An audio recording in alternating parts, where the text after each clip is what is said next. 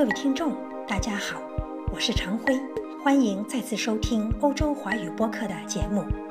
二零一六年六月二十三日，英国脱欧公投正式拉开了帷幕。次日，公投数据的结果公布于世，各界大跌眼镜。同意脱欧的英国人占百分之五十一点九，共一千五百七十万人；同意留欧的英国人占百分之四十八点一，共一千四百五十八万人。最跌眼镜的，莫过于决定公投的英国首相卡梅隆自己。当初为了兑现竞选承诺，他在二零一五年胸有成竹地提议，英国人将最晚于二零一七年就欧盟去留的问题进行全民公投。同年，政府果真向下议院提交了公投法案。二零一六年二月，公投时间被最后确认为同年六月二十三日。未料公投结果弄巧成拙，完全出乎卡梅隆的意料之外。假戏真做，这回他玩火自焚了。英国公投决定脱离欧盟之后，欧盟高层反应激烈，高呼英国要尽快离席。只有德国总理默克尔表现出冷静和节制的态度。虽然英国只是举行了公投，从法律意义上看，他和欧盟还处于婚姻状态。两者如何离婚？能不能离婚？是不是真要离婚？或者是否离婚后再复婚？都是悬而未决的问题。面对公投后股市和货币的震动，欧盟的政客们有点儿按捺不住，七嘴八舌，对如何着手与希望脱欧的英国进行日后贸易规则的谈判，各怀心思。各有套路，却似乎都在不顾上述可能的婚姻状态而闯着死胡同。欧盟贸易专员马某斯特罗姆放言道：“英国只有先完成脱欧程序，才可能与欧盟谈贸易条件。”在接受 BBC 采访时，他如是说：“你要先出去，然后再谈判。”在英国工党领袖科尔宾看来，马姆斯特罗姆的态度可谓奇怪而愚蠢，因为英国脱欧会谈理应包括贸易条件的谈判。其实欧盟心知肚明，可以让那两套机制同期进行，但眼看着与英国佬要打离婚大战，欧盟闹心，闹心的欧盟面对即将开始的战火，表现出不依不饶的事态。上周毅然决定拒邀英国参加欧盟峰会。峰会上，二十七个欧盟成员国一致同意，英国脱欧的相关谈判必须及时进行，并速战速决。其他任何方面的谈判都要离了婚以后再议。峰会声明说，欧盟愿意英国作为第三国，成为欧盟的亲密伙伴。英国如果正式脱欧，它便不再属于欧盟的单一市场，必须遵循世贸组织的贸易关税以及非关税壁垒政策。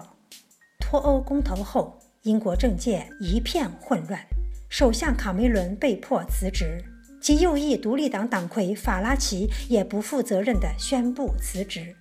伦敦前市长约翰逊关键时候掉链子，决定退出竞选。党内不得人心的工党负责人科尔宾更是四面楚歌。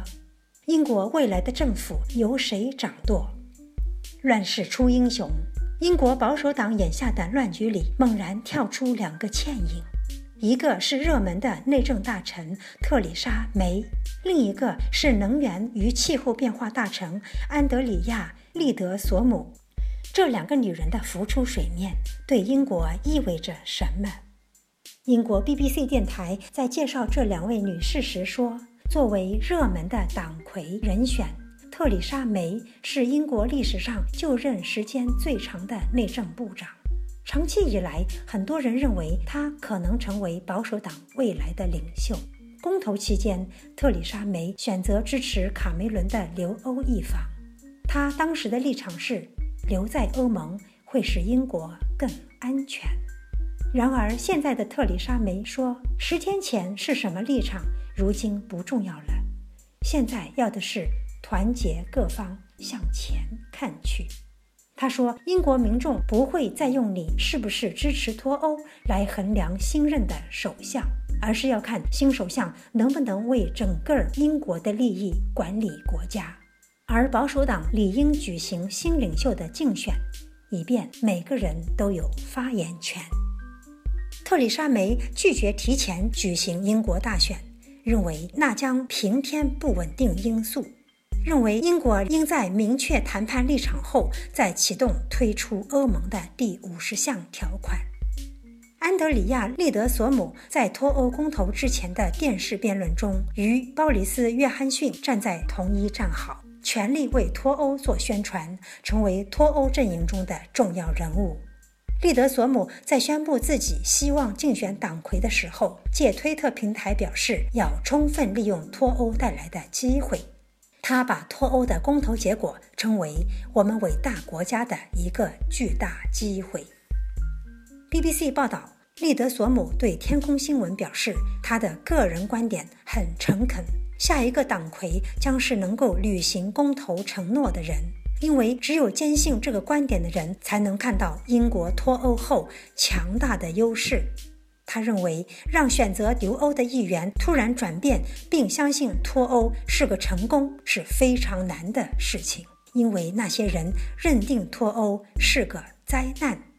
值得一提的是，利德索姆三年前还表示自己不屑于脱欧，认为脱欧对英国的经济将是个灾难，将会引发长达十几年的经济和政治动荡。